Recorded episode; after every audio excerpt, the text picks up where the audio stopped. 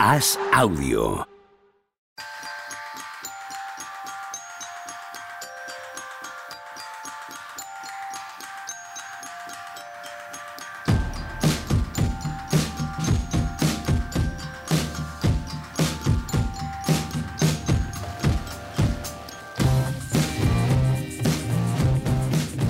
Hola, ¿qué tal? Hoy estamos al lunes 18 de abril del año 2022.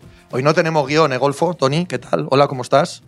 Estoy, estoy. De momento estoy, Bueno, pero no no, tenemos pero tampoco nos hace falta, ¿no? Es... No, no hace falta. Bueno, no hace falta ningún día, pero hoy menos, efectivamente. No hace falta en absoluto. Ahora bien, normal, porque ¿qué has hecho? 48 horas en directa por día, ¿no? algo, Cada así, día has hecho 48 horas en directo. algo así, algo así. algo ¿Por qué, ¿Por qué te castigas de esta manera? Lo hemos pasado muy bien, ¿eh? Venga, hombre. Hombre, tú no estarías- Pretendes engañar. Siempre sí, hemos tenido una primera ronda de playoff magnífica. No, no es verdad, pero no pasa nada. No, no tiene por qué ser magnífica. Todas las veces no pasa nada. Ha habido dos o tres partidos verdaderamente buenos y otros un poco de otra manera, pero que es lo normal. Nadie piense que esto es una crítica, vaya. Malos, malos, malos. Sí, regulares, regulares. Partiditos que no tenían emoción, series que te parecen ya medio hechas, equipos que no han dado su máximo nivel. Cosa completamente normal en cualquier primer fin de semana de playoff. Juanma, ¿cómo estás? ¿Qué tal? A mí me ha parecido bastante castaña el fin de semana también. Siento eh, estropear el, el asunto. pero me parece soy romántico. sí, un poco castañita. Pero si No, es pero que me ver- parece también normal, si es que es eso, hay equipos Claro, pues, no que pasa juegan nada, el primer no pasa día, nada. otros tal, hay eliminatorias, si Sí, lo decíamos, que, que apuntan mucho y luego se quedan en nada, otras al revés, vamos a ver. Pero así partidos buenos, buenos, buenos, quitando el de Boston. Uno, todavía. tío. O sea, partido, partido trascendental e inolvidable, uno. ¿no? Sí. Pero bueno, que es, que es un ratio normal para, para el primer fin de semana de hay, playoff. No, no hay, hay problema. riesgo de que hasta cuatro o cinco eliminatorias se vayan rapidito. Eso sí que es más problemático que... Y ya nos parecía el jueves cuando hablamos. ¿eh? Sí. Está, así como todo el año hemos tenido la idea de que el este estaba muy igualado, al separar grano de paja en los últimos meses, eh, da la sensación de que nos ha quedado muy, muy definido los que sí y los que no. Yo. A ver, a cada, a cada enfrentamiento a ver, puedes encontrar cosas, ¿no? Si queréis, empezamos. Miami-Atlanta, pues tampoco es un partido, creo que para tener muy en cuenta por el lado de Atlanta. Es decir, llegan más cansados, en teoría son el peor equipo. Es decir, yo espero que Atlanta en el próximo partido plante algo más de cara. Pero Sí, yo, yo creo que sí, no, no como para rascar nada, pero que nos dé un partido como nos dieron los Pelicans o como nos dieron los Bulls, que aunque al final la serie acabe 4-0, que no se te acabe el partido en el tercer cuarto. Es decir, yo a eso es a lo que me refiero, que partidos rotos, rotos, uno que no esperábamos, que era el de eh, Filadelfia-Toronto, el de ayer que sí que podíamos esperar más, el de Miami, Miami-Atlanta, y todos los demás, oye, ha habido que esperarse hasta el final del partido. Hombre, qué menos, ¿no? Pero vamos a ver, que eh, no, no, no os penséis que me gusta mucho este debate, porque eh, me parece que cuando estamos, están juego cosas tan serias como ganar, como pasar el, el andar fijándonos en si los partidos eran más o menos divertidos, bueno, a mí, a mí particularmente no me parece especialmente atractivo, ¿no? A mí, eh, hablando de esos que dices tú, a mí en ningún momento me parecieron ni que los Bulls ni que los Pelicans, por poner un ejemplo, que estaban siendo dignos, claro que sí, pudiesen ganar el partido todos pueden ganarlo en un momento dado, ¿no? Pero que estuviesen en situación de, de, que el partido se le fuese de las manos a los grandes favoritos. No me lo pareció en ningún momento, la verdad. Y claro que creo que Atlanta puede hacer algún partido así contra Miami. Pero es que haciendo un partido así contra Miami, sigues estando a expensas de un 4-0, 4-1, ¿no? Sí, a ver, eh, tiene que ver con las expectativas, ¿no? Eh, yo es que pensaba que íbamos a tener partidos de esos unos cuantos. Es decir, uh -huh. yo pensaba que en Milwaukee en el descanso mmm, nos podíamos ir a dormir o, sí, sí. o en el Bien. de Phoenix lo mismo. Pensaba que nos íbamos a dormir. Nos hemos encontrado alguna sorpresita, como la de Minnesota, que todos teníamos claro que ese. Esa que es la gran sorpresa. Ahora hablaremos de ello, pero esa es la gran sorpresa del fin de semana, sí. Ese partido esperábamos que fuese otro de los que en el tercer cuarto mmm, podíamos ponernos a hacer otra cosa. Y por eso, y evidentemente hemos tenido la guinda del pastel, que es el, el Boston. A mí no me parece que el fin de semana. Sí que es cierto que a nivel de buen baloncesto, sí que me parece que no hemos visto buen baloncesto. Muchos partidos normales, ¿no? De nervios, de, de, de, de eso, de, malos porcentajes, de no jugar demasiado bien, pero emocionantes y tal, y que, que, que, generen el suficiente interés como para quedarte hasta el final. A mí me parece que hay pocos partidos de esos de borrarlos y olvidar. Joder. A mí... Bueno, Tú ya te has olvidado de todos, ¿no, Juanma? Menos uno. No, pero vi drama en muy pocos, porque realmente verdadero drama para mí es el de Dallas, que aunque el partido en sí es un tostón, si quieres, la verdad es que está bien porque es un partido verdaderamente serio, porque, porque tiene mucha trascendencia, ¿no? Para unos ganar sin Doncic y para los otros no perder sin Doncic era verdaderamente dramático. Y el del Garden, claro, que tiene muchísimo que analizar. Lo que pasa que es que encima a mí me pasa, a mí me da la sensación que ni Nuggets, ni Bulls, ni Hawks, ni Pelicans nos van a dar una eliminatoria. Es que yo lo que dice Tony, el partido de Phoenix es que me da la sensación que es un gato jugando con un ovillo de lana. Sí, se lo decía antes de empezar a grabar. A mí que si igual en el tercer cuarto eso no, no, me es una noticia porque y si hubiera ganado al final, si se relajan mucho y gana Nueva Orleans, pues tampoco es ningún demérito de Nueva Orleans, pero es que veo tanta, tanta diferencia. Y el que esperaba yo, que os lo dije, es que me, me sonaba que yo apuesté por Toronto y, y es que os dije que era la típica que acababa que acababa siendo una desgracia absoluta para los Raptors y acababa 4-0-4-1. Esto siempre, todos los años hay una de estas. Lo que pasa es que hay cuidado, ¿eh? Hay cuidado. Eh, teníamos todos claro, me parece, que hasta llegar a Toronto había que esperar. Ah, había que esperar. las- las el, problema, el lesiones- problema, claro, el problema es que no contábamos que Cody Barnes, eh, Tadeusz Young y, y ¿quién es el otro? Eh, Gary un Trent. tercero. Gary Trent está enfermo. Sí, Gary, Gary Trent se ha lesionado también. Claro, si no cuenta con ellos, eh, aquí, aquí para Dios por gloria, ¿no? Sí, que hace un partido lo más parecido en muchos minutos al partido perfecto de Philadelphia 76ers o Sixers. Sí. Entonces eso no, también es entre Que ganen ese ah, partido, que ganen ese partido no, que dominen ese partido con un Embiid medio, eh, di- digo medio en el box score, ¿eh? Eh, su presencia en las dos zonas es, Sí, es acojonante durante todo el partido. sí, pero, no pero siendo un partido, eso es, siendo un partido medio, uff. Joder, eso, he, he leído un dato ahora que por lo de los partidos legendarios, sabéis que, no sé si lo habéis visto, que ante Tocompo no ha jugado 40 minutos desde, desde, el, desde el día que gana el anillo, desde el sexto Sí. de las finales. Sí, sí, Joder, sí. Tremendo. ¿eh?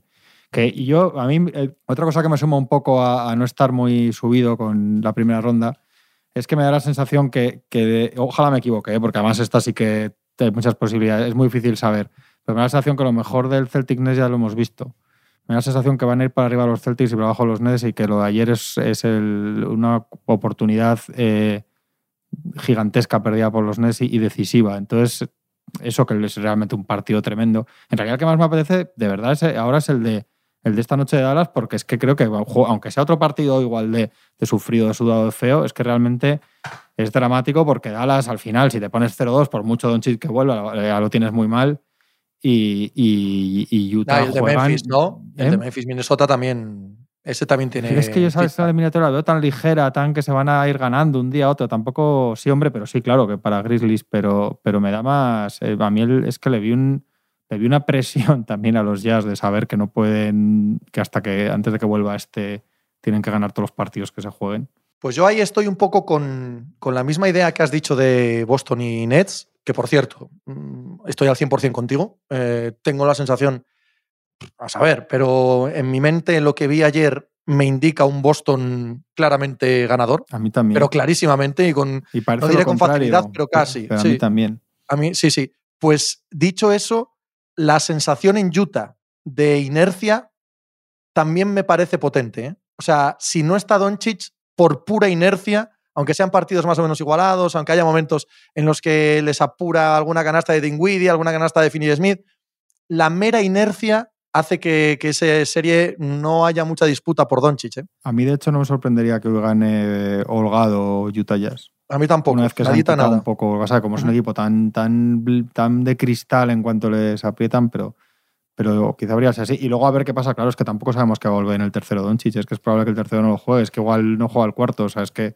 tampoco sabemos, no hay una fecha, ¿no? Pero, pero eso sí tiene un toque. A mí el otro me pasa de- del de Boston, que es que creo que el que puede ajustar mejor es, el que va a ajustar mejor es Boston, el que está mejor entrenado es Boston Celtics. El que, el, que va a soste- el que va a mejorar en defensa de los dos según pasen los partidos es Boston Celtics. Es Y que ni siquiera Brooklyn, necesita eso. Brooklyn lo único que tiene es Y ni que, siquiera que es necesita un eso. muy mal partido Kevin Durant y, y ya está. Todo lo demás salió de cara y perdieron. Repites este partido más veces, idéntico, sin ningún ajuste, sin ningún intelecto, solo ejecutando lo que se vio y gana Boston la inmensa mayoría de las veces. Yo tengo la misma Aunque sensación. Kevin Durant marcase 35 puntos, la manera en la que ayer tienen que tomar esos tiros, que es la previsible, ¿vale? Eh, tiros milagrosos, tiros verdaderamente complicados, la cantidad de canastas fáciles que falla Boston, que no va a fallar cada día, en la sensación de que todo lo que hacen está bien hecho y que los otros, como bien vimos durante todo el año, están a expensas de, de canastas milagrosas de dos tíos que evidentemente las pueden meter, eh, como casi ningún otro en la historia de, este juego, sí, aún así. Necesitan un milagro perenne para ganar un partido. Dicho eso, el Esa- partido- ese, tipo de, ese, tipo de, ese tipo de equilibrios en una serie me habla muy mal, muy mal de un equipo. Dicho eso, el partido es la hostia, es obvio, y todo lo de caería bendita. además y tal. Pero, pero habría venido muy bien, y yo más allá de bromas que puede hacer con los Celtics al margen, creo que objetivamente habría venido muy bien que ganara Brooklyn Nets este partido. Y creo que no les habría hecho favoritos en la serie, pero creo que habría, que habría dado mucha vida a la eliminatoria. Tony, Yo no estoy, yo no lo veo así. yo creo que la eliminatoria de Utah y Dallas, si no juega Doncic, no juega Doncic. Eso lo sabíamos todos y si Doncic no juega, nos vamos a casa. Pero me parece que el hecho de que Dallas demuestre que se puede llevar partidos, uno, dos, ninguno, pero que los puede competir hasta casi el final sin Doncic, me parece una noticia para Dallas maravillosa. Eh, me parece que lo que vimos en ¿Pero no te lo Utah... esperabas, Tony? ¿Te esperabas que salieran los Jazz y ganaran de 35 en Dallas? De me 35 no lo sé, pero, yo- eh, yo- pero que los Dallas me den esa sensación de. No, no, de verdad, ¿eh? De verdad que. pero eso, no pasa, pero eso no pasa en la NBA. esperaba lo que pasó exactamente el partido. Claro, eso, eso no pasa en la NBA. O sea, todos los equipos pueden competir a todos los equipos. Pero si, no si los llevamos todo el año diciendo que los Mavericks son el peor equipo sin su estrella. Todo el Es año que el diciendo peor, que los equipo, Mavericks el, son. peor equipo, el peor equipo de la NBA ha ganado 22 partidos.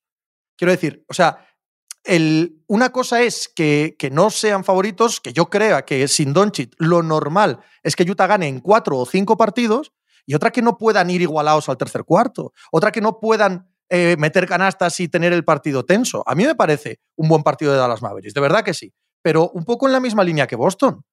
Esta inercia, esta inercia de ese partido, me resulta muy complicada imaginar que Dallas pueda ganar un partido. Bueno, claro que lo puede ganar. Y, y Pelicans Sí, puede pero es que ganarlo. si y Bulls ponen- puede ganarlo. Pero, o sea, el- no todos los partidos, aunque la serie esté desequilibrada, van a ser de 30 puntos de victoria. Es que no, no es así el, el deporte profesional, ¿no? Si los Mavericks ganan uno de los tres primeros sin Doncic y Doncic puede volver. Claro, aquí todo pasa por la vuelta de Claro, Doncic. Si vuelven claro, en, dos, en claro. el 3, en el 4 o en el 5. Por eso yo te digo que era dramático y que creo que el segundo es dramático, porque hay una cosa que, Sí, que- claro. una sombra ominosa que se cierne sobre esa eliminatoria sobre, y sobre Utah Jazz, que es Luka Doncic. Pero si, si. Es que a mí, por un lado, los Mavericks, me parece que ellos tienen la confianza de decir, eh, eh, que es que nos podemos poner 1-1 y alargar la serie para que Doncic pueda volver. Porque aquí, y por otro lado, Utah no ha hecho más para mí que acentuar todas las cosas malas. Es decir, el primer, la primera mitad a Donovan Mitchell está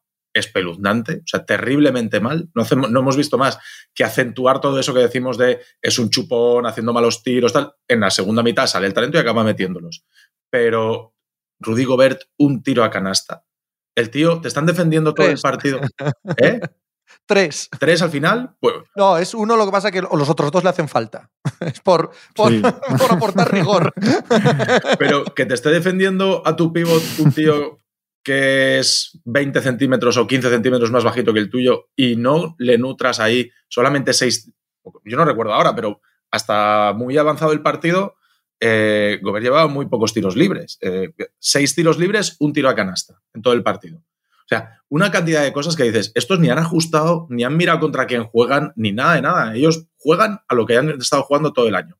Y jugando a lo, a lo que han estado jugando todo el año, han hecho un final de temporada que estamos diciendo, en cualquier momento acaban a hostias. En Sí, sí, cualquier momento acaban a hostias.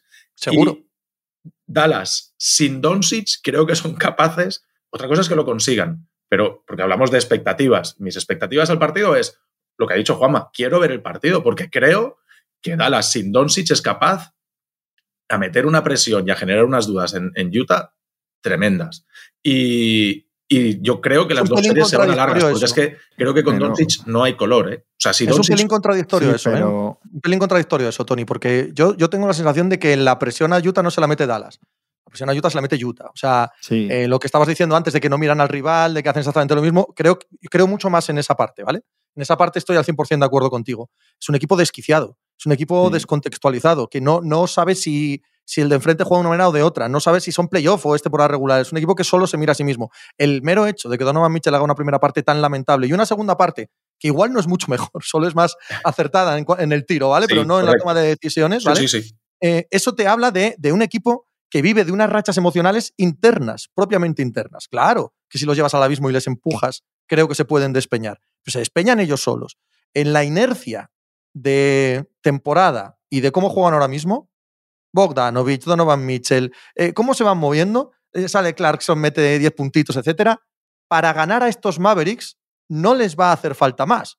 Yo tampoco sé si pueden perder el partido que viene, por supuesto, claro, ya lo sé. Solo digo que con esta misma inercia, solo mirándose su ombligo, sin Doncic, pueden llevar esta serie sin, sin acabar pensando ni siquiera quién tienen delante. Yo creo que el, Gobert hace un grandísimo partido viendo las circunstancias que decís. ¿eh? A mí eh, me parece admirable que no haga ningún gesto, defienda como defendió, coja los rebotes que cogió, o sea, que en ningún momento estuviera concentrado y aportando en otras cosas porque, porque tiene que ser duro para él esto. ¿eh?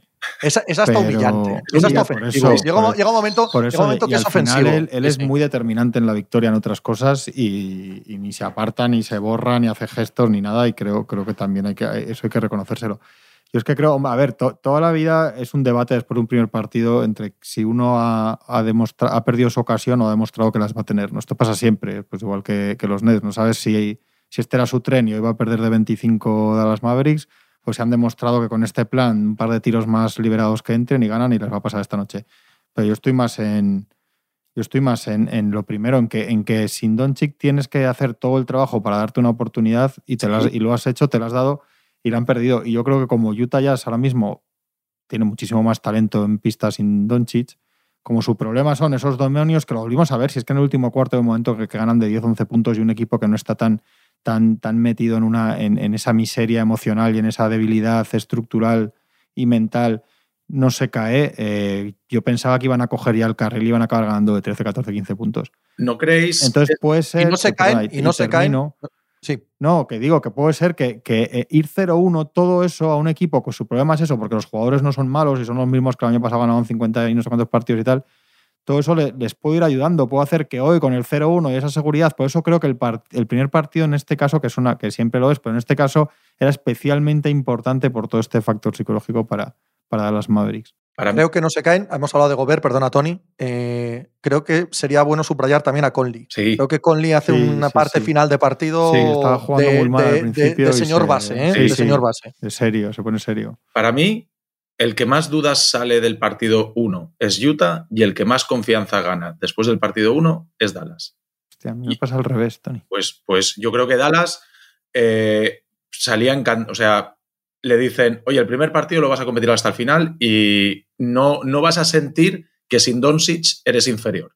Esa es mi sensación. No sienten que son inferiores. O sea, para mí es un equipo que le puede competir todos los partidos. Hostia, eso yo creo que Dallas lo firmaba que tengas ocasión de ganar el, partido 1, que tengas a priori ocasión de ganar el partido 2 y que puedas ir estirando poco a poco la serie. Y es que creo que con Doncic la sensación de superioridad es tremenda. Es, o sea, Dallas no juega a ganar la eliminatoria, Dallas juega a, alargarla lo que pueda hasta que llegue Doncic. Claro, porque es que creo que con Doncic Claro, si Doncic lo vuelve, no, claro que no. No, no, no, no, no yo no voy a eso. Voy, voy a que, eh, en mi opinión, eh, estás yendo un pelín a, desde mi punto de vista, ¿eh? Eh, a extremos, a extremos emocionales. Ni tanto ni tan calvo. O sea, si está Doncic no gana las 4-0 y si no está Doncic no es previsible que gane 4-0 Utah. Es que en mi mente no funciona así. No funciona así. Y tal y como va la eliminatoria ahora mismo, la, el mero hecho de ponerse en el campo con la misma rotación y sin hacer ningún ajuste de Utah hace que sean favoritos en cada partido. Eso no significa que no esté igualado y que no puedan perderlo, pero son favoritos en cada partido. Es que yo creo. Y por más que alarguen la serie, cuando vuelva Luca Doncic, si vuelve y en el estado en el que vuelva, es que se van a ver obligados a hacer un barrido. Se van a ver obligados a hacer un 4-0 para pasar. Tampoco caigo en ese otro extremo. O sea, cuando vuelva Luca ganan seguro todos los partidos. Uf, cuidado. O sea, creo que en este segundo partido es que, este que puede estar en juego toda la eliminatoria. Es que yo creo eso. Yo, yo creo que si hoy gana Utah Jazz, pasan a ser muy favoritos, no solo favoritos. Igual luego vuelve Don Chicha en el tercero y les ganan cuatro seguidos, o Utah, como les pasó el año pasado, se caen y pierden cuatro partidos seguidos. Que, les pasó sin... Pero para mí, para mí, por lo que dice Pepe, es que para mí ni los, ni los Mavericks con Doncic pasan a ser los Celtics del 86, ni los Jazz, eh, con todos sus problemas, son los Thunder de este año. O sea, al final yo creo que con 2-0 y tres partidos de, de, los que queden de serie en Salt Lake City, eh, joder, es que a ver, al final yo tampoco, o sea, eh, para mí son, con Doncic serían muy favoritos en la eliminatoria, son mejores, han hecho mucha mejor temporada, tienen un ánimo completamente distinto, son mucho más duros, pero un partido en Utah de los dos siguientes, eh, joder, con Mitchell, con Gobert, con Bogdanovic, con el público, con tal, no es, no es nada raro que lo ganen y ya, te pondrías 3-1 en ese caso, si ganan hoy. Uf, yo sí que lo veo muy así. Y yo sí que creo, yo no veo tanto, yo creo que no tienen tanto espacio para la lírica. Tony, decir, hemos podido, es que yo creo que siendo el primer partido en casa contra un equipo en un estado tan débil, tal y como estaba el público, para mí con, con factor arbitraje local, que tiraron 500 tiros libres en la segunda parte, pero normal en playoffs también, con todo eso, tener tres tiros liberados en el último minuto para ganar el partido y fallarlos, es una muy mala noticia para ellos. Yo creo que en, ese, en, ese, en eso en concreto me parece lo mismo que los Nets, que son equipos que inferiores, cada uno por sus cosas, unos porque no estaban chis, otros por sus cosas, y que cuando tienes el partido en el último minuto para ganarlo, no, no te vale la lírica de decir, uy, que lo hemos tenido, porque es que esta noche igual te sale Mitchell, te hace la misma primera parte, pero metiendo, en vez de un tiro, metiendo ocho, se te van de 16 y estos si se te van de 16 son buenos, que no son... Y, busca, y buscan cuatro veces a Gobert, buscan cuatro veces a Gobert con Branson y... Y, se te va el partido aquí Y estos chutan y son buenos, que no son los que no son Orlando Magic contra quien estás jugando, que entiendo lo que dices, ¿eh? pero yo creo que hoy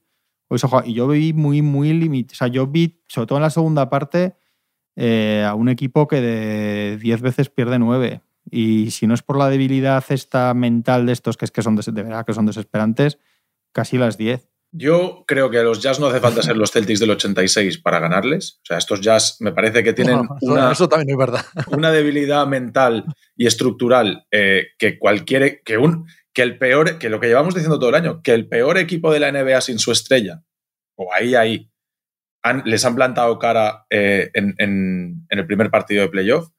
Creo que son un equipo que a pesar de que te, se te vayan 16 puntos, llevan un tramo final de temporada donde les han remontado pues casi todos, casi todos los partidos se los han remontado. Tienen una inconsistencia tremenda. Es decir, que por una muy buena mitad, si el equipo. Pasa en este, si ganaban de 11 a mitad del último cuarto, claro, un equipo sin, sin les empata otra vez. Y creo que es una eliminatoria que si está Doncic normal desde el principio, no es que les, les duren cuatro partidos, es que les duran dos, porque en el segundo, las dudas que les generan y el caos que son los, los jazz acaban a hostias y la eliminatoria está rota. O sea, pues nos pueden vender que si la vuelta a Utah, tal.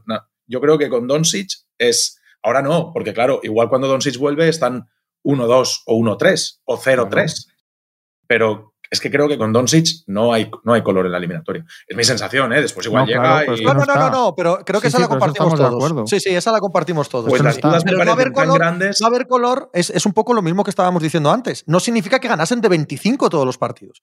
O sea, son, son playoffs de la NBA. Yo creo que acaban En la NBA todo el mundo va a 8, va a 6, va un poco por detrás, va un poco por delante. Quiero decir. Que de verdad que 2-0, jugando ya 4 en casa, o sea, 3 en casa, perdón. Sí, sí. Tiene que, hacer, tendría, que hacer Dallas un 4-4-1, que, que es probable, puede ser. En este caso hay muchos casos que no es posible, en este sería posible por todo lo que hablamos pero yo creo que uno mínimo, un equipo con Mitchell, con Gobert, con Bogdanovic, con, con una pista que es dura, que igual todos los tiros libres que tira Dallas en este los, tira, los tiran ellos y no puede defender Dallas como le gusta y se desquician y le pitan dos técnicas a Doncic o hace un día Doncic que en vez de 48 puntos mete 27 con... Y, y, ya son tres. es que 2-0 con factor cancha es mucho y, ya te digo que los Mavericks son muy buenos, pero no son los Suns. Los Suns yo sí que te digo que van 2-0 sin factor cancha a, a Salt Lake City y les ganan los que hagan falta allí, pero, no llevas, muy en el alambre. Por eso digo que no, que no, que no es. Que yo creo que el partido otro día no, no creo que acabaran diciendo. Es que yo creo que ellos ya pensaban antes de empezar que tenían, que tenían opciones. Si queréis, vamos a los Suns. ¿No creéis que los Suns ayer, las sensaciones de los Suns para mí son terribles? ¿eh? O sea, que tenga que Chris Paul jugar, que, que tú estés 23 puntos arriba en el tercer cuarto y que obligues a Chris Paul con todo el historial físico de Chris Paul a que le puedas dar descanso y decir, bien, bien, descansa, y que no, y que resulta que tenga que hacer ocho minutos en el, último, en el último cuarto a un nivel tremendo, a un nivel, o sea, el, nivel de Chris Paul físico, la exigencia esa no era necesaria ayer. Y es lo que, lo que habíamos hablado alguna vez, de que Cameron Payne, cuando se sienta Chris Paul, te puede montar unos circos, igual enfrente no es ni Volgas Pelicans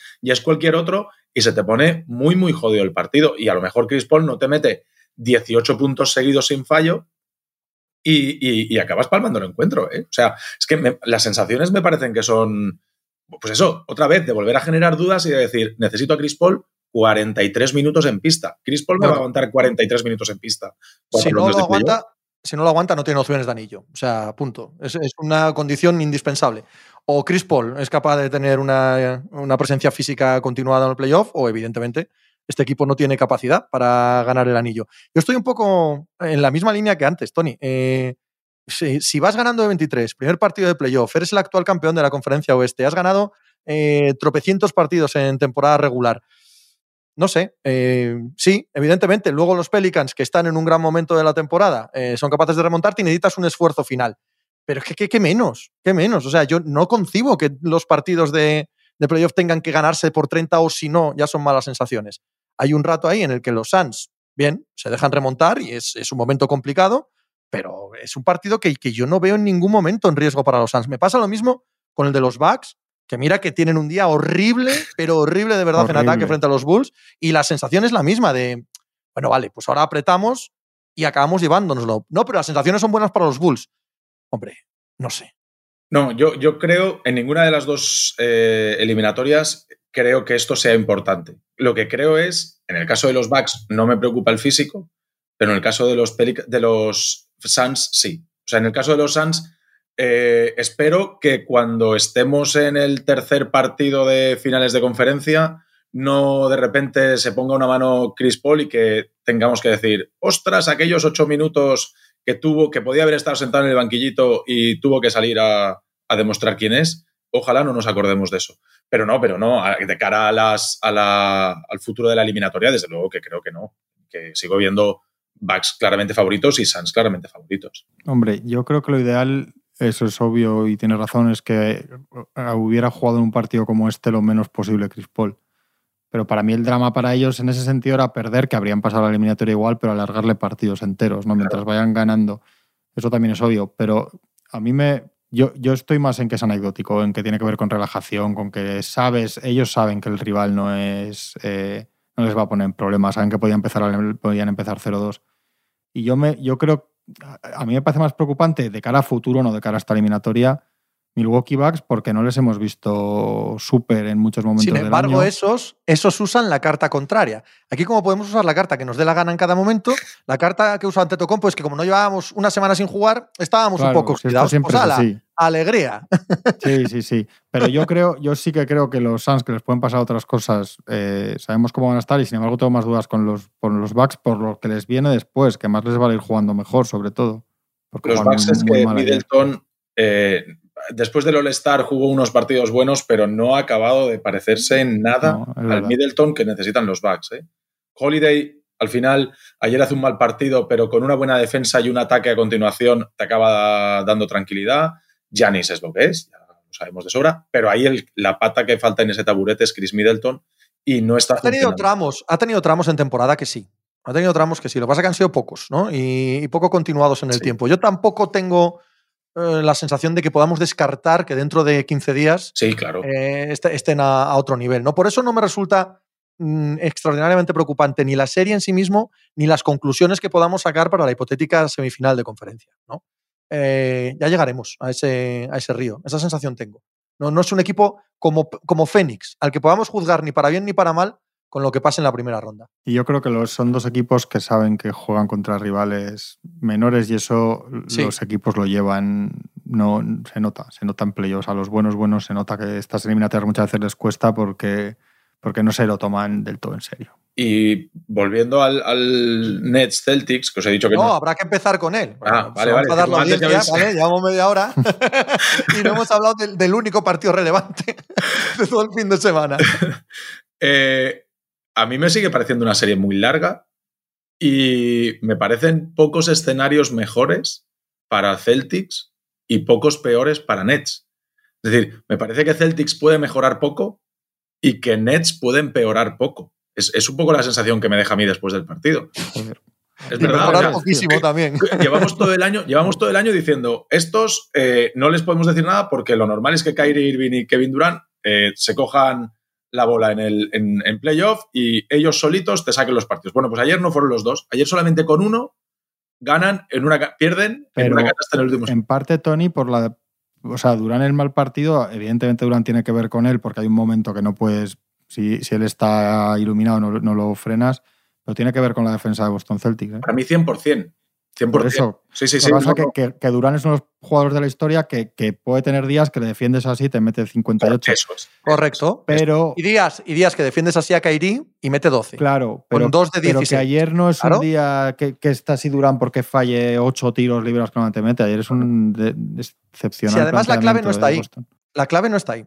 O sea, tú tienes que contar con que eso puede suceder y aún así tienes que ganarles. O sea, en el planteamiento inicial de Boston, tú tienes que contar con que entre los dos metan 90 puntos, sí, sí, sí. haciendo tú una defensa monumental, ¿vale? Ellos metan 90 puntos con gran eficiencia y aún así tienes que ganarle. Y a mí lo que me parece del partido de ayer es que demuestran que eso puede ocurrir. Porque si nos vamos a las dos últimas jugadas, y no quiero ser tan simple como para ir a las dos últimas jugadas para definir todo lo que pasa en el partido. No me refiero a las dos últimas jugadas, eh, el ataque de, eh, de, de Brooklyn y el ataque de Boston. No. Me refiero a las dos últimas sucesiones. Cuando la canasta Jalen Brown, cuando la defensa Kevin Durant, cuando la canasta Jason Tatum. No hay ningún mérito en el ataque de Boston.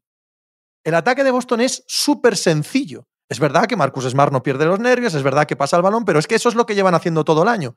Y no hay defensa. En el momento de magia brutal y absoluta de Kairi, en el momento en el que ponen el partido en franquía y en el último cuarto se nota temblar el Garden, todo lo que tiene que hacer Boston es subir el balón. Una vez que sube el balón, aparece un señor completamente solo, o delante de Bruce Brown, o delante de un piligrino que ponen allí en la zona, que no puede hacer nada. Y Boston o falla la bandeja fácil o anota. No hay cambio en eso. No hay cambio en eso para, para los Boston Celtics. Eso va a ser así toda la eliminatoria. Su defensa va a ser una constante. Su facilidad para llegar al aro va a ser una constante. La capacidad que va a tener de rotar cuerpos, nombres y lanzarlos contra Durán y Irving va a ser una constante.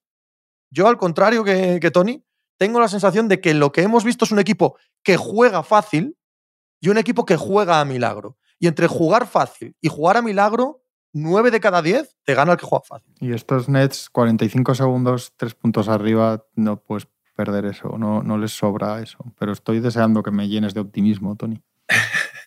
Para mí, eh, tanto a nivel individual como a nivel colectivo, veo que los Celtics pueden mejorar muy poquito. Me parece que a nivel individual todos hacen un partido. Quizá Jalen Brown hay momentos de ansiedad y Marcus Smart al final, porque Marcus Smart al final está jugando como el base de este equipo. Yo he hecho en falta un poco más de cabeza y de control. Se juega dos, tres jugadas en el último cuarto que debería haber controlado más el ritmo del juego y todas estas cosas, pero me parece que Smart hace en general un partidazo, sobre todo a nivel defensivo, pero a nivel ofensivo también. Y, me parece que Boston tiene, puede ser muy poco mejor de lo que fue. No, a mí no se me ocurren muchos escenarios mejores. ¿Quién, ¿Quién te va a dar más de lo que te dio ayer? Un poquito Jalen Brown, quizá. Pero es que Horford hace un partido que está, se habla poco del partido de Horford ayer, o sea, en los dos lados, a nivel defensivo, a nivel ofensivo. O sea, Pero ¿no crees que tiene un poco que ver con, con lo que tiene enfrente? O sea, que, que, no es tan raro que Horford repita partidos así en No, no, esta no. serie, igual luego en otra no. Pero a eso me refiero, que las posibilidades de que eso esté ahí, esté ahí. Pero en el otro lado se nos ocurren varios escenarios en los que, bueno, a mí, me parece... A mí, ninguno. que un- a, a mí uno, que es que Durán meta 60 puntos en vez de Pero es, que, 28 igual si o su- 30. pero, pero es que no necesita 60, es que necesitaba dos más. Es que al final No, la no, victoria es de no, uno. no, no. No, No nos porque hagamos no va a haber muchos días que este caería así. Es que va a haber otro que esté Durán así, Claro. pero que, o sea, que estén Bueno. los dos. Por eso te digo, si ya ganas este, cuentas con uno de los dos, vas haciendo tus cuentas. Pero, pero va a haber otro que Durán esté así, caería ese día haga 14 o, o cuando se dedica a hacer peinetas en vez de meter triple Y va a haber días sea. en la que los metan ambos y que puedes ganar, e incluso en esos días va a tener opciones Boston de poder ganar ese partido. Seguro. Porque lo que no tiene eh, Brooklyn es capacidad de irse 15 arriba y mantener una intensidad defensiva y mantener el partido controlado. No la tiene porque no tiene equipo. Porque no tiene equipo y volvió a demostrarse ayer. Mira, Es- es- para, es para una mí las es- opciones es- pasan porque el partido sea un, un- un- Mientras el partido sea un partido controlado, el partido es, para mí es para Celtics. El- necesita Brooklyn para, para meter mano, necesita que sea el caos, que es lo que han sido todo el año. Y es a lo que llevan jugando tres años. A que sea el caos, a que aquello sea un poco un correcalles, a que yo me la cojo, yo me la tiro. Y entonces, a raíz de ese descontrol, acaban apareciendo también secundarios porque no da tiempo a que las defensas eh, rivales se estructuren, tal, no sé qué. Eh, si el partido está dominado y está controlado, es donde creo que Boston tiene de verdad posibilidades. ¿Cuál es el problema? De hecho, ayer se les, está a punto de irse el partido porque hay un momento en el que se vuelve el, partido o el caos, el caos de Kyrie Irving, de que puedes defender como te dé la gana, las mete de todos los colores y tú, en ese momento, no controlas tu ataque. Entras en esa dinámica de querer responder, de jugar demasiado precipitado, haces tres, cuatro ataques malos y, ahí le das la opción de que se meta dentro y darle posibilidades a Brooklyn. Yo, es, la manera en la que lo veo. ¿eh? Creo que el partido correcto y es que me parece que Celtics ayer hace un partido que hubiese sido injustísimo dentro de la justicia deportiva que no se, que no se el partido de los Celtics, porque eran, o sea, el partido de los Celtics ayer me parece memorable. Y con qué poquito, entre comitas, entre comillas, con qué poquito, que es con Kyrie Irving, eh, les basta para tener el partido ganado a falta de medio segundo. Entonces yo creo que el partido es muy bueno para Celtics y tienen que acabar y decir, eh, hemos demostrado que lo podemos hacer. Hemos demostrado que lo podemos hacer. Eh, los otros tienen que decir, bueno, oye, no nos pongamos nerviosos, el primer partido lo hemos perdido fuera de casa, no pasa nada, era una cosa que estaba ahí. No todos los días Kevin Durant va a hacer uno de los peores partidos de su carrera. No, ni todos los días va a hacer Kyrie Irving este partido, ni todos los días Jalen Brown va a fallar los tiros que falla ayer, ni todos los días Boston va a acercarse al aro y tener un día nefasto alrededor del aro. Nefasto. Y luego la eso que dices tú de la normalidad del juego que favorece a los Celtics, con 1-0 es muy, es muy bueno para ellos, porque ellos pueden, pueden, ir diciendo, oye, que salimos a jugar y jugamos normal y les ganamos. Lo contrario tendería más al caos que dices tú, a decir, joder, esto nos han ganado, este Kairi, lo que le hace al público y no sé qué, y van a empezar y es que estos tíos al final te ganan. O sea, es que para mí son todas malas, son todas malas noticias para los Nets de verdad el partido. ¿eh?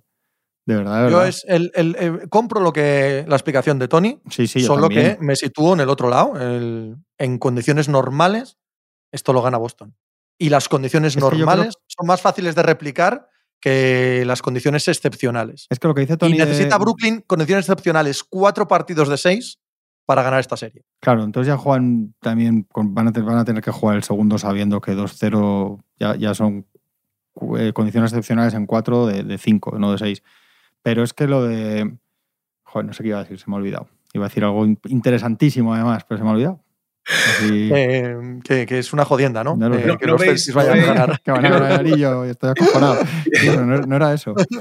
Yo no lo tengo claro aquí. Eh, eso que decimos en la eliminatoria de Filadelfia y Toronto. Que hasta ah, sí, Tony, perdona, déjame decirlo que si no se me olvida. Sí, que, que me ha venido. No, que decía que, que creo. ahora, que... cuidado, que ahora tienes el listón muy alto. es que igual ahora no es tan interesante. Pero a ver. Se me ha vuelto a olvidar. Eh, no, que, lo, Si ves que no es tan interesante, di que se te ha olvidado. lo que decía Tony de, que con qué poquito los Nets, es que yo creo que ellos se van a ir de vacaciones y vamos a tener esa sensación de con qué poquito, porque es imposible que no sea con esos jugadores. Porque Durante tres años tenemos un día les va a poner a un triple de no sé qué, otro día otro, otro día no sé qué, y todos los días es, es que están ahí, pero, pero tracatrá. Y séptimos. no era tan interesante, ¿no? no, no, pero sí, siempre sí. Estaba muy bien. No creo que pudiéramos rematar bien el programa sin, esta reflexión. Eh, Filadelfia-Toronto. Em, aquí sí que he visto un partido casi perfecto de Filadelfia. Aquí sí, ¿ves? Aquí sí tengo la sensación de que, de que apareció uno de los ogros que estaban dormidos antes de los playoffs y que hay ahí escondido, incluso sin un gran Harden, ¿vale? Eh, ahí escondido un equipo mejor de lo que nos ha mostrado, la cara que nos ha mostrado en el último mes. Bueno, es que decías tú lo de un gran Harden, es que al final es un Harden que es la tercera opción de su equipo y es, y es buenísimo para Harden porque él pasa, entonces le, vemos en cosas que hace muy bien porque evidentemente a partir de sus jugadas y sus posiciones en la pista que a él le gustan pasa, pasa extraordinariamente bien, eso, eso lo sabemos de él. Entonces con Maxi Class casi de segunda opción, entonces él, de facilitador, para mí ya os digo, yo ahí hay dos cuartos y pico que me parece. El, es que creo que no pierden una bola en toda la primera parte, una, ¿no? O una pérdida o cero, una cosa. Yo creo que, es, que es la perfección de que, le, que podemos ver, lo mejor que podemos ver a Philadelphia 76ers. No, no a Harden individualmente, pero él se adapta bien a, lo que están haciendo los demás. Yo creo que no podemos ver jugar mejor a los Sixers que, o parecer más peligrosos que en, que en minutos de este, en, buenos tramos largos de este partido. A mí la sensación de. A mal también ahora, porque has venido, joder. La sensación de padre de, de Embiid, la sensación de ser un jugador que está por encima de todo lo demás que pasa en la pista. Cierto, Es, al es- 100%. esa al 100%. sensación no, no la habíamos tenido tan exagerada. O sea, además el carácter de él. Se nota que él está este año diciendo, "Oh, no sé cuántas balas más me quedan en la recámara para, para meterme en unas finales de NBA. No lo sé, porque Harden acaba contrato, porque yo me voy haciendo mayor. Eh, no sé el año que viene la plantilla que voy a tener. No sé Maxi cuál es el techo que tiene, aunque parece, oye, jolín, cuidado con Maxi. Pero él está este año con una determinación para dominar el encuentro, para, para estar continuamente cagándose en los árbitros, ¿se puede decir cagar? Pues Cagándose, metiéndoles una presión. Ahora, ahora ya. Lo hemos soltado, ¿no? Eh, Ha puesto machicado, ha hecho un gesto así como sí se puede. Ah, dice que sí se puede. sí se Que puede, sí se puede. Sí, que sí sí. se puede. Eh, Ojo que en esta casa. No hace falta eh, repetirlo, pero ya lo hemos dicho. eh, Sí, sí. el- el- esa sensación de ser el mejor jugador por mucho, pero por mucho, ¿eh? como dos o tres escalones por encima de los demás, de estar recibiendo dentro, de saber cómo lo tiene que hacer, de- a través del físico, de hacerse grande en la zona, recibe en el poste medio cuando le lanzan el 2 contra 1 con una pausa, da un pasito atrás, se abre, mira qué hace la defensa, mira qué hacen los compañeros. Es, es una sensación de superestrella, la que tiene ayer, eh, la, que me da, la que me deja a mí el otro día en beat, y eso Toronto no tiene la manera de pararlo. Toronto no tiene la manera de pararlo. Y hay otra cosa que me gusta mucho y es Harden acabando bandejas al lado del aro en lugar de un dedo con el pie separado del suelo. Eso me parece sí, también sí. muy buena señal.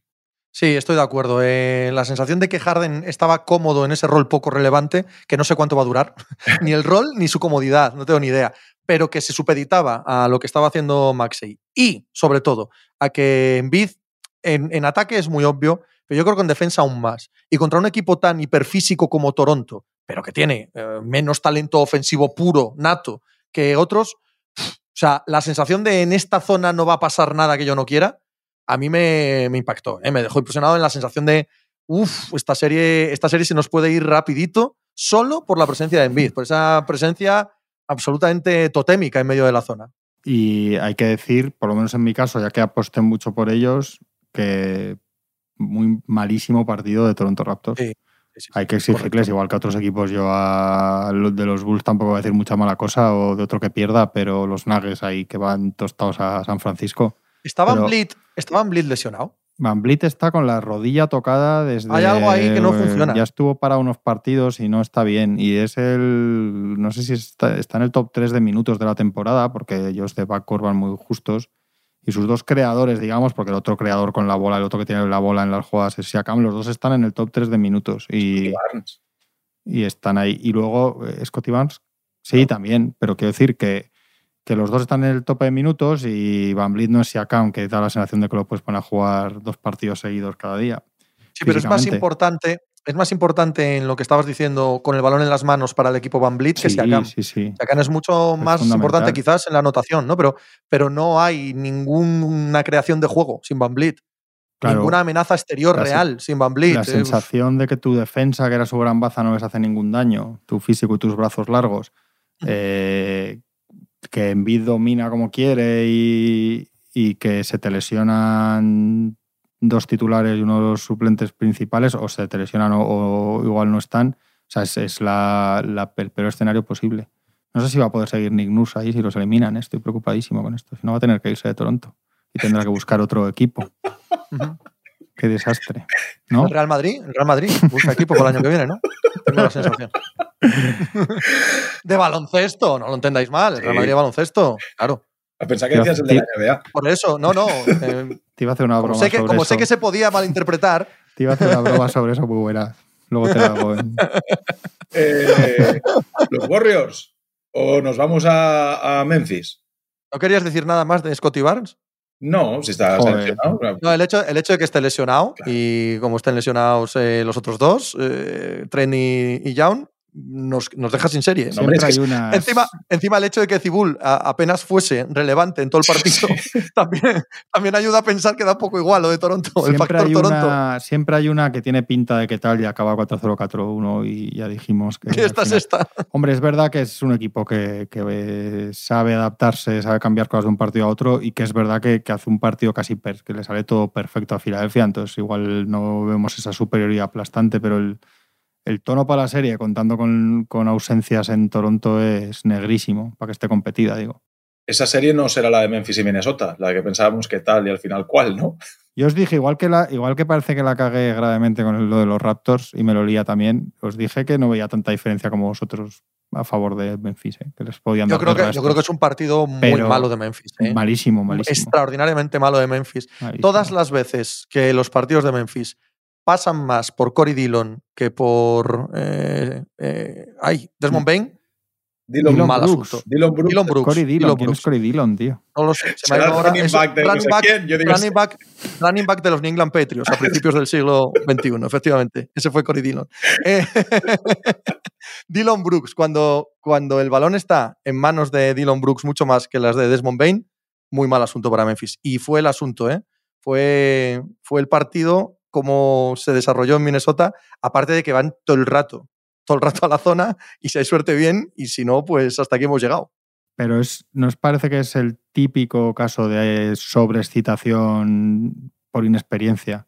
Pues los otros tenían la misma, ¿eh? Para mí aquí hay una cosa que cambia toda y es eh, la temporada regular, el rol de Steven Adams en Memphis es importantísimo y aquí vamos a ver qué se inventa Taylor Jenkins para poder mantener a, Steven Adams en pista.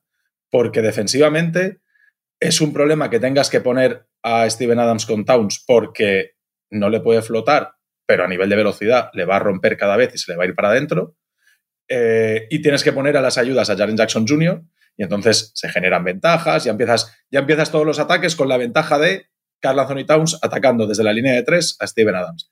Y si le pones a Jaren Jackson Jr., vas a tener problemas de personales, porque sabemos cómo es este chaval. Entonces, un pilar tan importante como es Steven Adams, eh, para todas las victorias y para todo lo que ha hecho Memphis, que ahora mismo te hayas encontrado enfrente a alguien que te ponga muy difícil que Steven, que Steven Adams pueda estar muchos minutos en pista. Algo va, algo va a tener que inventarse Taylor Jenkins porque si Sí, no, Brandon, Brandon Clark, ya te lo digo yo. ¿Qué es lo que intentó? ¿Qué es lo que intentó sin éxito en el primer partido? pero es que claro, el, el Brandon Clark no es ni Jaren Jackson ni Steven No, no, Adams. evidentemente. y ahí bajas mucho, bajas mucho. A mí me ha generado Yo- un montón de dudas esta eliminatoria ahora mismo. ¿eh? Sí, a mí también, porque además eh, hay un factor que ha ido creciendo con el paso de- del año y que está eclosionando en lo que es realmente, que es completamente determinante, que es Anthony Edwards. Y Anthony Edwards eh, está en un momento ahora mismo que es determinante 100%, eh, con una capacidad de estrella, de estrella real, de coger el balón y hacer 30 puntos uno contra uno, pues, pues que te cambia la dinámica de, un- de una eliminatoria. Los jugadores buenos que se divierten jugando a baloncesto son. eh, Montes lo decía. Sí. que todos los jugadores sonríen igual. porque Se Correcto. lo pasan a bien. nombrar al filósofo yo, sí.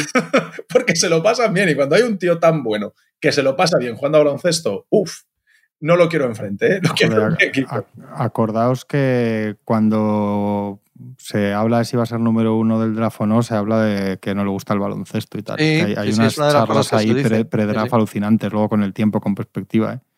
Pero es el tío. es- eh. El tío ha encajado, está a No, gusto. no, de- desde el primer día, pero que se decía que uno de los motivos para ver si era o no número uno era que, que decían que si tenía poco motor porque no le gustaba y lo que le gustaba, bueno, lo que le gustaba más el fútbol, eso lo dijo él, no, no, eso no lo dijo nadie, lo dijo Como literalmente. a Cory Dillon, ¿no? Yo, como a Cory Dillon. Yo creo que va a jugar muchísimo mejor Memphis después de este partido. ¿eh. Yo creo que sí.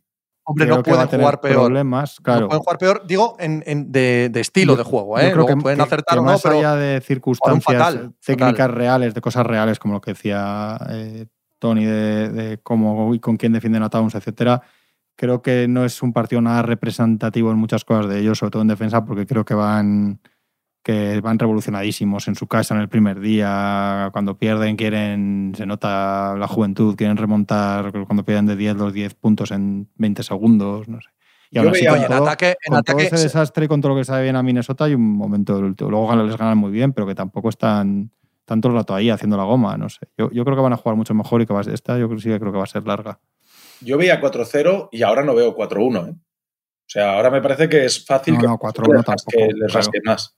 Sí, sí. Claro, sí. claro, yo igual, yo también veía, veía a Memphis 4-0 y, y ahora evidentemente tengo muchas dudas, tengo muchas dudas de que haya serie, haya serie larga, porque ¿Sí? a mí, sobre todo, sí, en ataque, jolín, eh, en ataque me, me disgustó bastante la actitud de Memphis, que tiene mucho que ver con lo que estás diciendo tú, ¿eh? de la juventud, del nerviosismo, de querer remontar muy rápido. pero una decisión es que al, al, anteriormente nombrado running back de los New England Patriots, que ganó el anillo con ellos, pero que jugó con los Cincinnati Bengals antes, perdón, que, que, no solo él, que se sumaba también ya Morán, que se sumaban un montón de gente que perdía los nervios en ataque. Perdía los nervios en ataque, Jaren Jackson pierde los nervios en ataque, es gente que toma decisiones demasiado precipitadas y, bueno, mm, me dejaron mala sensación, la verdad. Como que los mejores minutos son con Tyus Jones. Los mejores sí, sí, claramente, de los son con Tyus Jones, sin ninguna duda. Sí, sí. Y, de acuerdo. Y prueba a ponerle al lado de Jamorant y prueba a ponerle un equipo pequeño y meter a, a Dylan Brooks con el 5 inicial sin, sin jugando pequeño, sin, sin Steven Adams, tal, y no acaba de cuajar y malos síntomas. ¿eh? Supongo que lo van a entrenar mucho. Van a intentar poner a Jamorant y a, y a Tyus Jones juntos, pero en el primer partido lo que jugaron juntos no salió bien. Eh, ¿Qué nos queda por hablar? van a jugar mejor, ya veréis. Los, campeones del anillo de este año. Eh, no hemos hablado de Milwaukee ya. Tu agenda. Eh, tu agenda, Tony, tío. No, queda, Warriors, queda Warriors. A Warriors, bien, muy bien, Warriors y muy bien Jordan Poole, muy bien Draymond Green en defensa, bastante bien Clay Thompson, bastante poco relevante Stephen Curry, lo cual les hace, claro, mucho más, mucho más temibles. Sí. Y bueno, no gran cosa Denver como también esperábamos Claro, hombre.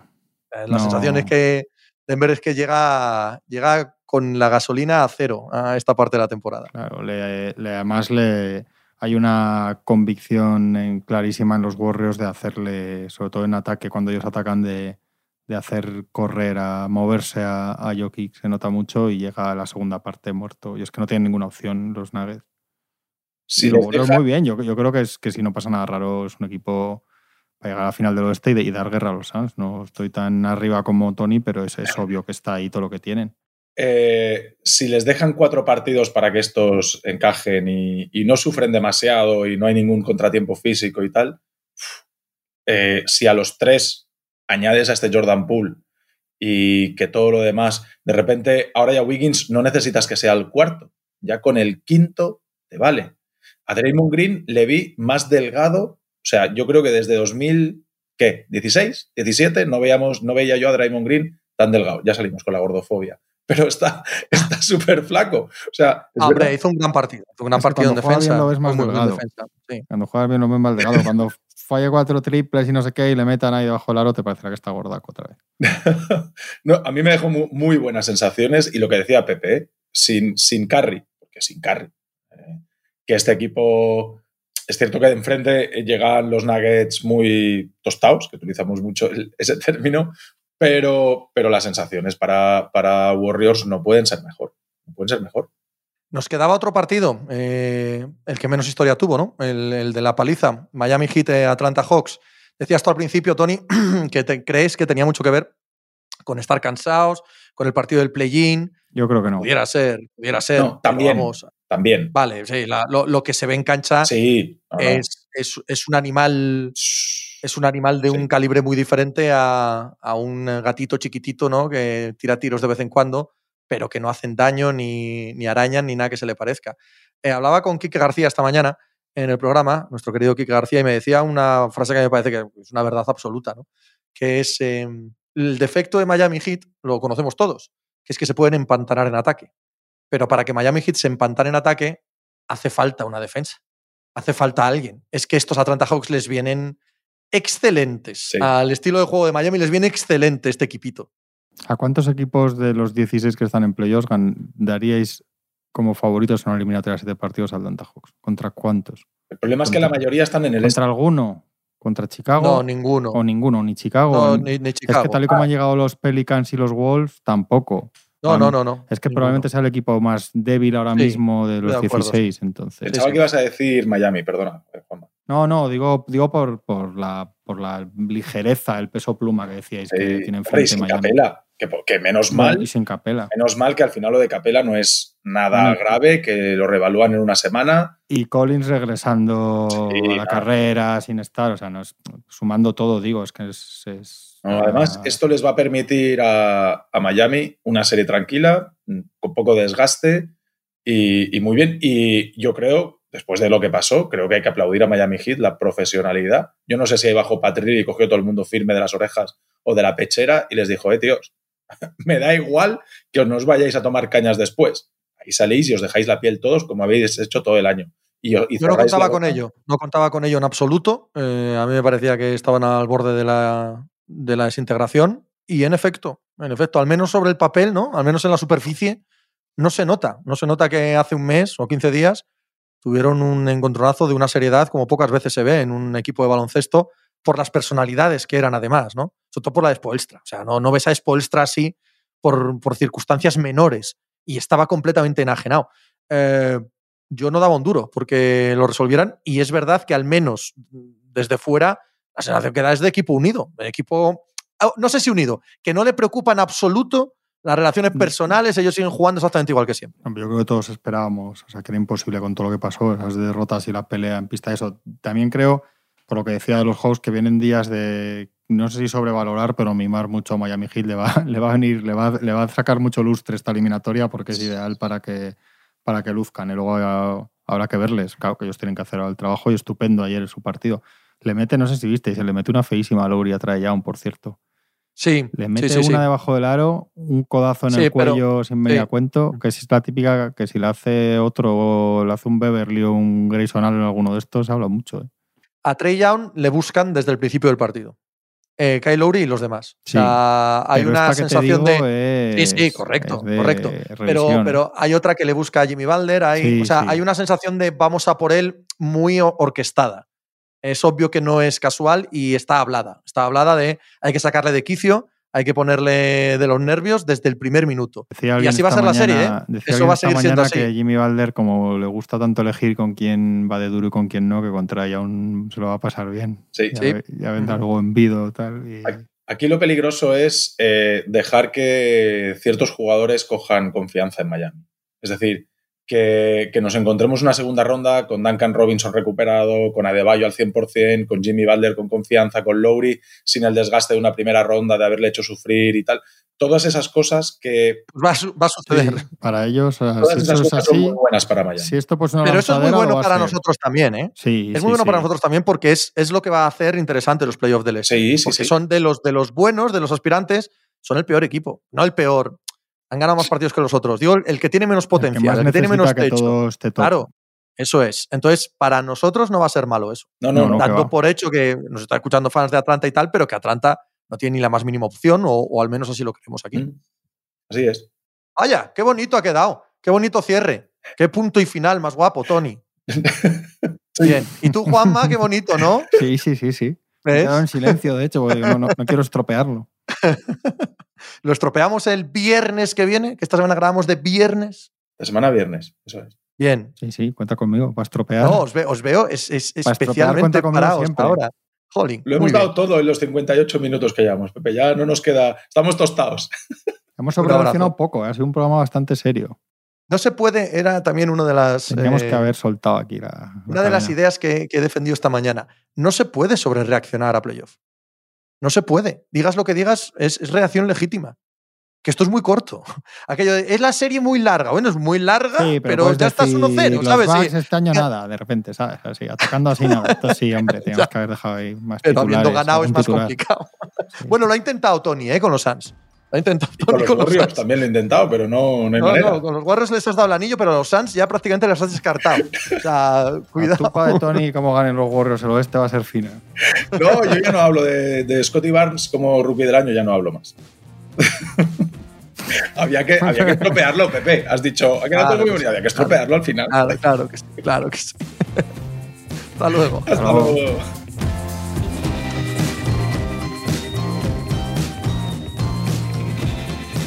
Pues muchas gracias por habernos acompañado en NBA Mínimo de Veterano. Muchas gracias por haber escuchado este podcast que es original de As Audio con la producción de Javier Machicado y la realización de Vicente Zamora.